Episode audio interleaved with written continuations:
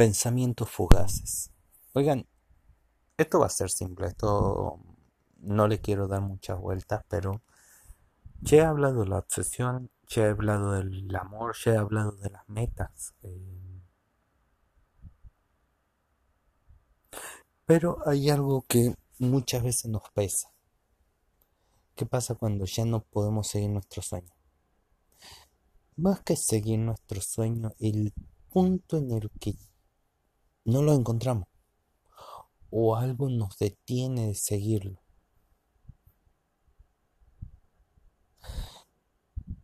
Es muy difícil llegar, eh, seguir desde ese punto porque te cuesta avanzar, te cuesta seguir porque no le encontrás motivación a lo que amás, no le encontrás esa fuerza para seguir adelante. Y muchas veces eso te va mm, deteniendo, te va costando cómo va a seguir la cosa y vas perdiéndote, vas perdiendo alegría, vas cansándote, pones más excusas y no querés seguir más. Hay otros casos en los que la persona directamente no hace sus metas, sigue derecho hacia cumplirlas, pero no disfruta el camino. Y otros que directamente no lo han encontrado. Como he dicho ya antes, no está mal, pero me voy a enfocar principalmente en eso que decía. ¿Qué pasa cuando ya no lo, no lo podés seguir? No es que estés cansado, no es que eh, te falta motivación, sino que hay algo, hay algo en el camino hacia tu meta que te ha detenido. Y cuando eso te detiene en seco, es muy difícil volver a avanzar. Porque ya no es la misma motivación o tu meta se ha alargado de una manera muy grande. O tomémoslo desde otro punto. Estabas haciendo todo para llegar a tu meta y algo te lo cortó. Pasa, es normal. Pero la pregunta correcta es ¿qué hacer? Es una pregunta que se me viene dando en la cabeza porque se me ha detenido una meta mía. Se me ha detenido y cuesta muchas veces seguir avanzando. No encuentro alegría en lo que hago, no encuentro esa felicidad, me siento cada día más cansado. Y lo peor es que yo me doy cuenta. Pero no, no llego a meditarlo lo suficiente para saber qué es lo que me impide seguir.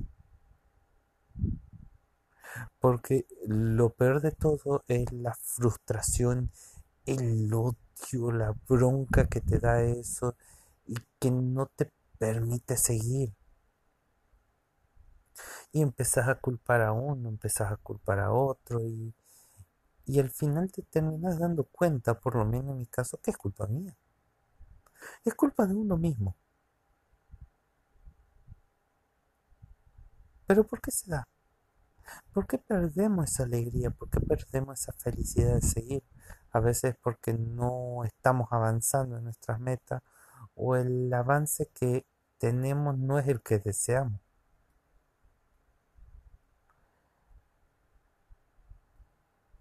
Sigue hacia adelante, sigue avanzando, sigue luchando, no caigas, pero ¿cómo podés seguir cuando no hay la misma alegría, la misma motivación?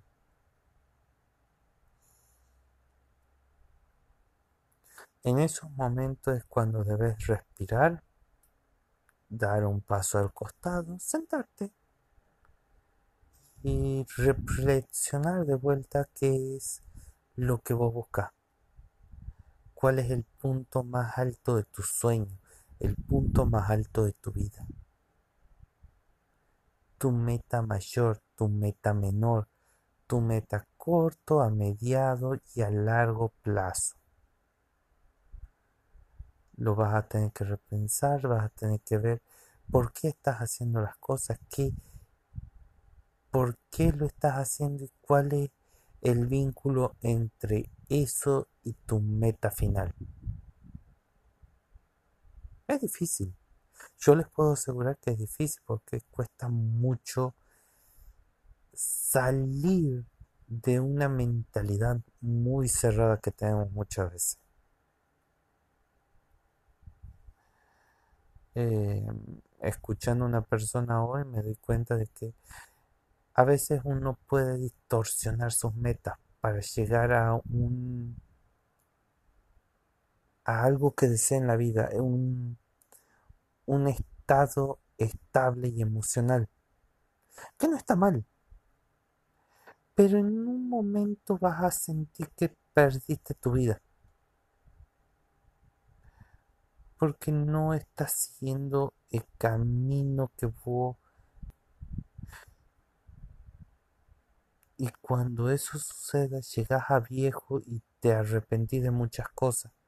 Podés haber conseguido tu propia casa, podés haber conseguido eh, un sueldo estable que te mantenga a vivir pero verdaderamente si no haces lo que a vos te gusta, no vas a ganar nada al final. Muchas veces eh, viene ahí el riesgo que también nos detiene. Es un riesgo muy grande que el riesgo a salirse de ese camino preestablecido. Salirse de esa comodidad de un sueldo, una casa, unos estar en buenos términos con tu familia, que muchas veces no te lo hace de maldad. Pero eh, la mentalidad que tienen no te permite avanzar donde crees. Es común, no, no tiene nada de malo. Pero imagínate ese proceso, esa, ese momento en que te detiene todo.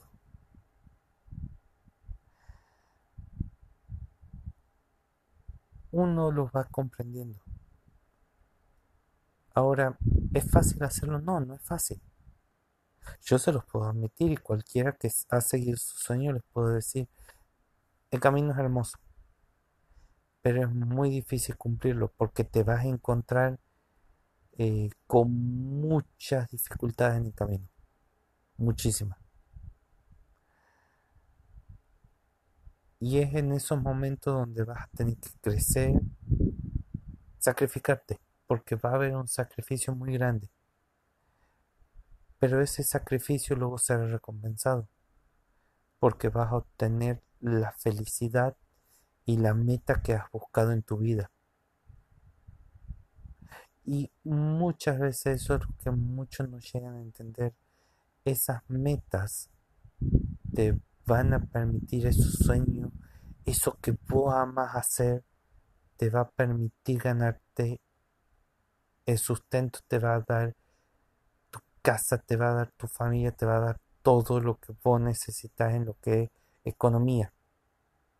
Pero tenés que sacrificarte. Y tenés que ser el mejor. Y tenés que vender tu producto. Tenés que vender tu amor. Porque si eso le trae un bien a la sociedad, la sociedad vendrá y lo comprará. El dinero llega a través de lo que amamos. Volviendo al tema principal. Entonces, ¿qué hacemos? Cuando estamos estancados, cuando no sentimos que estamos avanzando, cuando ya no podemos más lo primero principal es que te tienes que sentar, tienes que tomar aire y mirar atrás. Todo el camino que has recorrido, todas las cosas que has hecho, toda la gente que has conocido, todos los que has ayudado. Empieza a ver qué está bien y qué está mal. ¿Qué hiciste bien? ¿Qué no hiciste tan bien? qué proceso te han gustado, qué proceso no te han gustado, cuál es la forma de mejorarte. Una vez que entiendas todo eso, que lo hayas visto, volvete a fijar en el punto en el que estás. Fíjate, ¿por qué estás ahí? ¿Por qué te detuviste en ese lugar? ¿Por qué razón ahí necesitabas descansar? tómate tu tiempo, pensarlo relajadamente. Y una vez que estés listo, mira hacia adelante sabiendo una cosa. El desafío va a ser mucho más difícil. Pero si el universo no supiera que vos lo podés afrontar, no te tiraría lo que te va a tirar. Tenés conocimiento, tendrás experiencia por todo lo que pasaste y vas a ir creciendo en esa experiencia.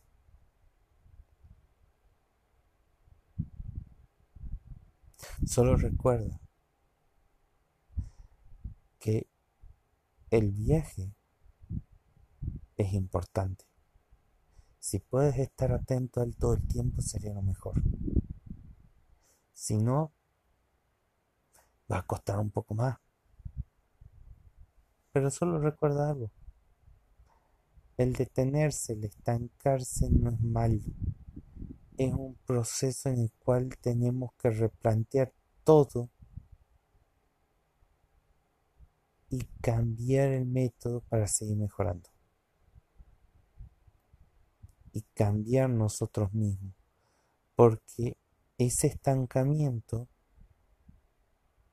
se da también por lo mismo, porque nos estancamos en el yo del pasado y no nos permite avanzar a nuestro yo del futuro. Muchas gracias y que tengan un lindo día.